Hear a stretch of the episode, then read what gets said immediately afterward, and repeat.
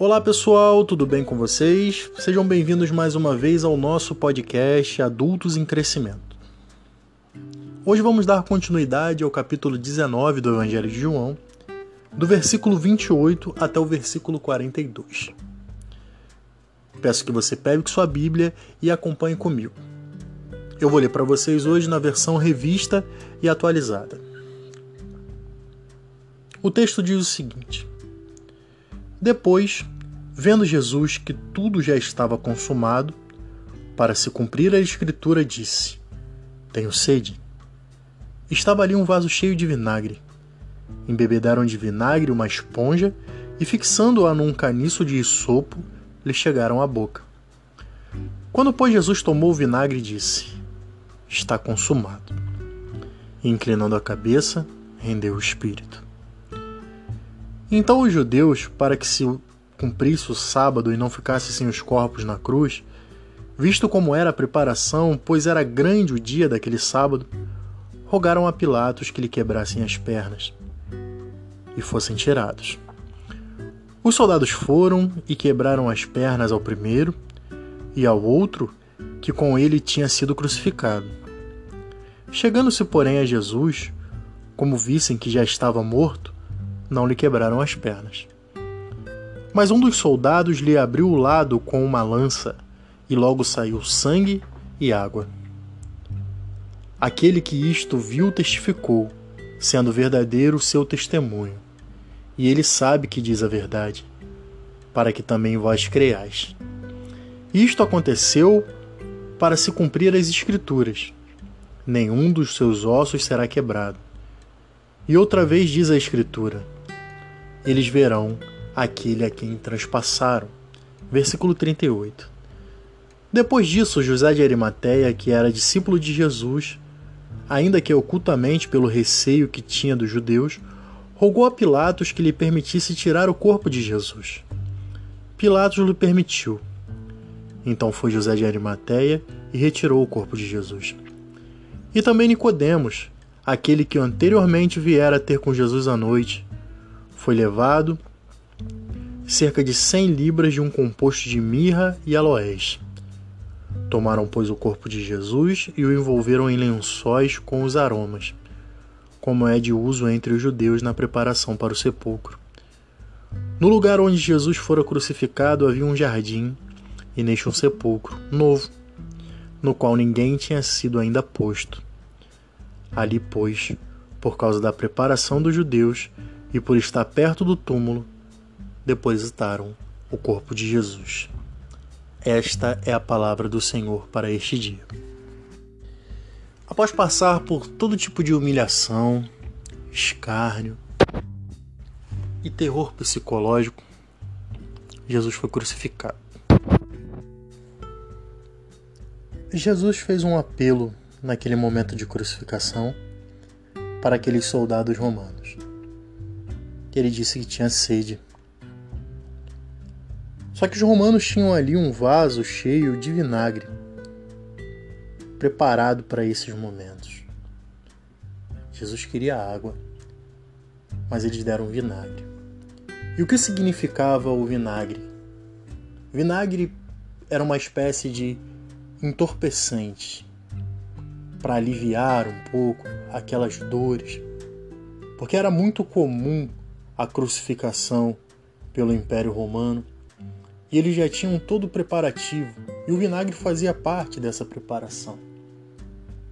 A dor era tanta e insuportável que o vinagre preparado na época, que é um pouco diferente do vinagre que usamos hoje, que era uma mistura de um vinho de qualidade ruim com fel, aquilo era um alucinógeno ao mesmo tempo era um analgésico.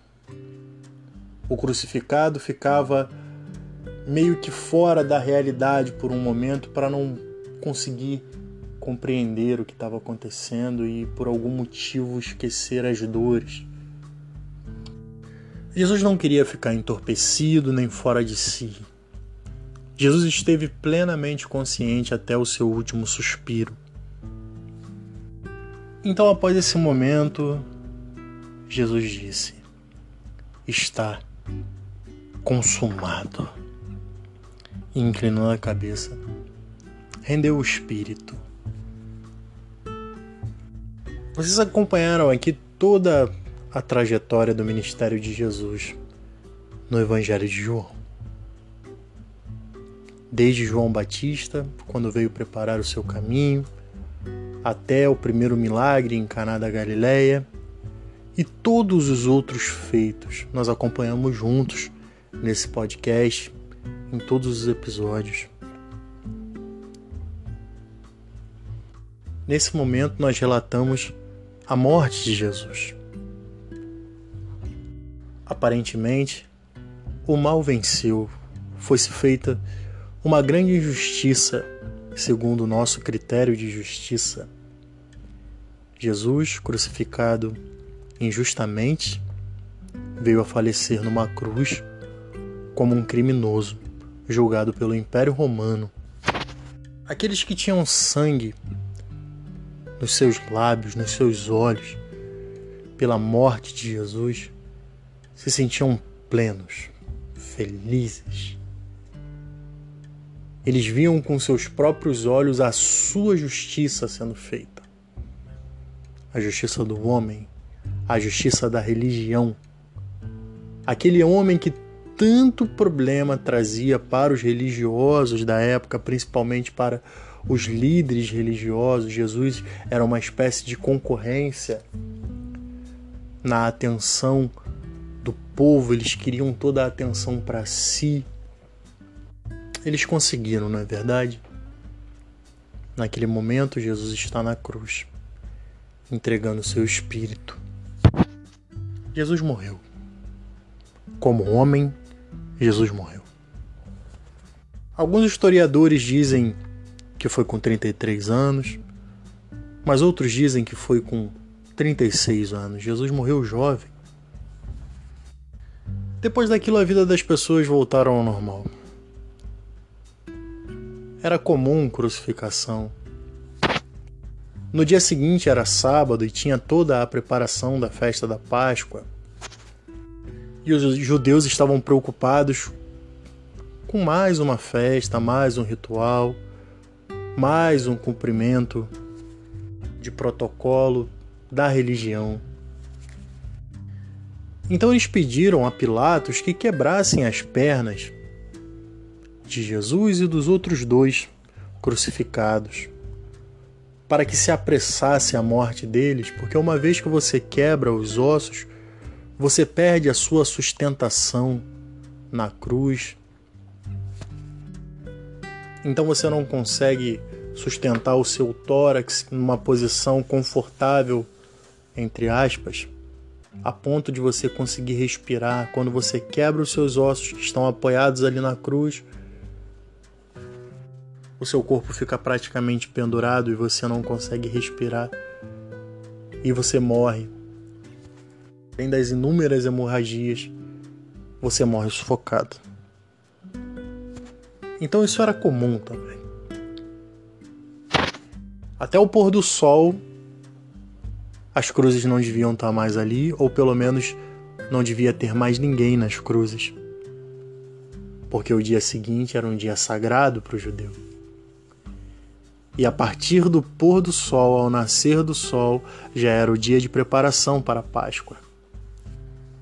E eles tinham um acordo com os romanos de não ter corpos na cruz, nem execuções nesse período de festa tão sagrado para o judeu. Então quebraram a perna dos homens que estavam ao lado de Jesus, mas quando foram quebrar a perna de Jesus, perceberam que Jesus já estava morto. Porém, um dos soldados, para ter absoluta certeza de que Jesus estava realmente morto, pegou a lança e furou o lado de Jesus e do lado de Jesus jorrou água e sangue. O próprio João, que faz o relato deste livro, diz que todos esses atos foram para que se cumprisse a palavra de Deus. Toda a crucificação de Jesus tinha um significado predestinado por Deus. É impressionante como Deus prepara o cenário numa perfeição absoluta. Tudo o que aconteceu no processo de crucificação e morte de Jesus já havia sido predito há centenas de anos antes pelos profetas em detalhes. A profecia se cumpria em Jesus em detalhes. Até coisas como nenhum osso será quebrado, ou ele foi transpassado. Todas essas atitudes que os romanos tomaram sem ao menos ter a menor ideia de que estavam cumprindo uma profecia bíblica foi preparado por Deus. Tudo isso foi preparado por Deus e predito há muitos anos atrás. Entenda uma coisa, meu irmão. O nosso Deus é um Deus detalhista. Deus não improvisa coisa alguma e nem é pego de surpresa. Naquela cena toda de terror que se configurava como a derrota do cristianismo, a derrota do Cristo.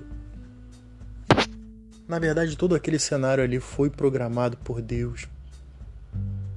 E não foi somente desde a época que o profeta profetizou sobre isso, mas desde a fundação do mundo. Esse plano perfeito já estava no coração de Deus e tudo isso tem um significado profundo que talvez só saibamos quando chegarmos no céu. Senhor, por que nenhuma, nenhum osso seu foi quebrado, Senhor? Por que transpassaram? Senhor, Senhor, por que saiu sangue e por que saiu água? Existem muitas doutrinas para isso, mas eu não vou entrar em um detalhe de nenhuma delas aqui. Nós vamos nos ater ao texto bíblico. E o que nos importa saber disso tudo foram as últimas palavras ditas por Jesus na cruz. Jesus disse: Está consumado. Acabou. Aquilo que chamamos sobre o plano de salvação de Deus estava completo naquele momento. O que precisava ser feito, a satisfação que precisava ser dada a Deus, aos céus, aos demônios, havia sido consumado. O homem pecou contra Deus no jardim do Éden e a partir desse momento se tornou um pecador maculado. A consequência desse pecado seria a morte. A morte definitiva, a extinção do homem, a extinção da criação de Deus. A criação que Deus criou do barro, que Deus soprou fôlego de vida nas narinas. Essa criação traiu Deus, desobedeceu o Senhor e se tornou impuro, se tornou sujo, se tornou indigno de Deus que é santo, puro e perfeito.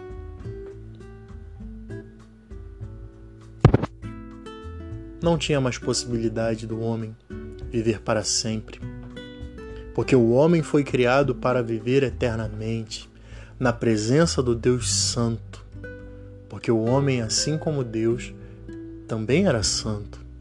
Mas a partir do momento que entrou o pecado no circuito, juntamente com ele entrou a morte, e juntamente com ele entrou a separação de Deus.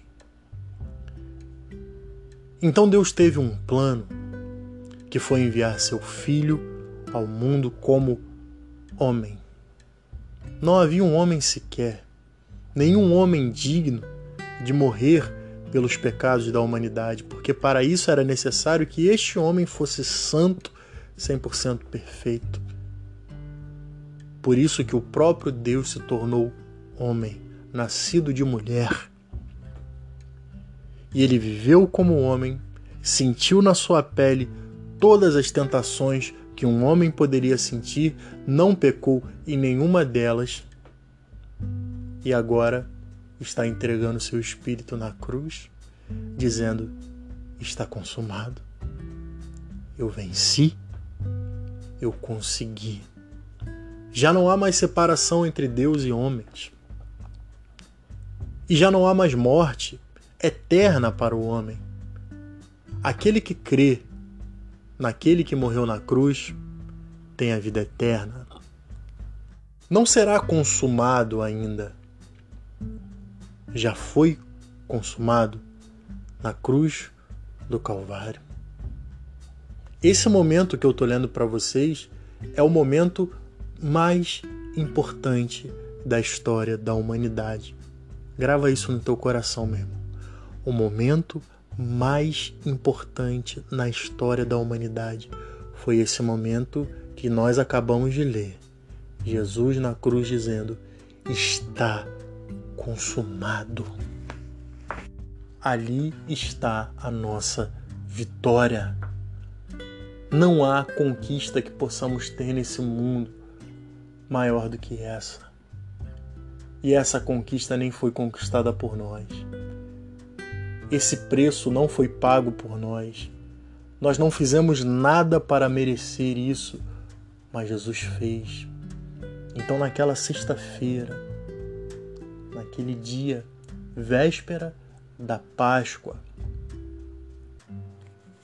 dentro da nossa cronologia humana, foi o dia mais importante e o momento mais importante da história da humanidade. Está consumado. Quem consegue entender isso toma posse das bênçãos que estão por trás dessa frase. Quem tem fé não fica procurando motivos para se sentir mais santo, sentir menos pecador. Quem tem fé e entendeu o que Jesus fez, o plano de salvação de Deus, somente agradece, somente louva, porque está consumado. Desde aquele momento na cruz do Calvário. Nós não somos mais escravos do pecado, nós não temos que dar mais satisfação para o diabo, nós não temos que aceitar a acusação do diabo, nós não temos que aceitar uma vida miserável, nós não temos que aceitar uma vida de culpa, uma vida de medo uma vida de tristeza, uma vida de angústia, uma vida de tragédias. Não. Está consumado. Está pago. Acabou. Acabou. A tua alma está salva. Você crê, meu irmão. Você só precisa crer. Você só precisa aceitar porque está consumado, queira você ou não. Acredite você ou não. A única diferença é que você acreditando, você toma posse. Você não acreditando, é como se nada tivesse acontecido. E o seu pecado te levará à morte. Que era o destino de todo homem antes da crucificação. Mas a partir do momento que você aceita e você diz para si mesmo: está consumado, você toma posse da maior bênção que um homem pode tomar, que é a vida eterna. Então, independente de como estiver essa vida, se ela não for tudo aquilo que a gente sonhou, se a gente não conseguiu conquistar tudo aquilo que a gente sempre quis, se a gente olha para o lado e vê pessoas muito mais bem-sucedidas do que nós, nós olhamos para trás, vemos tantos erros, tantas escolhas erradas. Mas entenda que mesmo que você não viva a vida que você sempre sonhou. Você tem acesso ao maior das vitórias, a maior das conquistas, que é a vida eterna. Você precisa tomar posse da vida eterna todo dia. Você precisa voltar à cruz do Calvário. Você precisa voltar a João 19, 30 todos os dias e ler. Está consumado fala para si mesmo, está consumado. Então não se culpe tanto. Não se reprove tanto, porque foi pago um alto preço para que você não se culpe tanto. Está consumado e não é brincadeira. verdadeiramente está consumado. Após a morte de Jesus, dois dos seus discípulos, José de Arimateia e Nicodemos, pediram a Pilatos que pudessem sepultar Jesus. Pilatos permitiu. José de Arimateia tirou Jesus da cruz e levou-o até um sepulcro que ficava no jardim. Nicodemos levava consigo algumas especiarias caríssimas, porque eram homens de posse, eram homens respeitados em Israel. Ambos eram membros do Sinédrio. Por isso, eles não eram seguidores de Jesus escancaradamente. Muito pelo contrário, eles seguiam a Jesus de longe. Vocês se lembram da história de Nicodemos, que seguia, que foi encontrar com Jesus à noite, para que ninguém o visse com Jesus. José de Arimateia era a mesma coisa. Ambos seguiam a Jesus de longe, criam na sua palavra, mas não se expunham, por medo de represália dos judeus.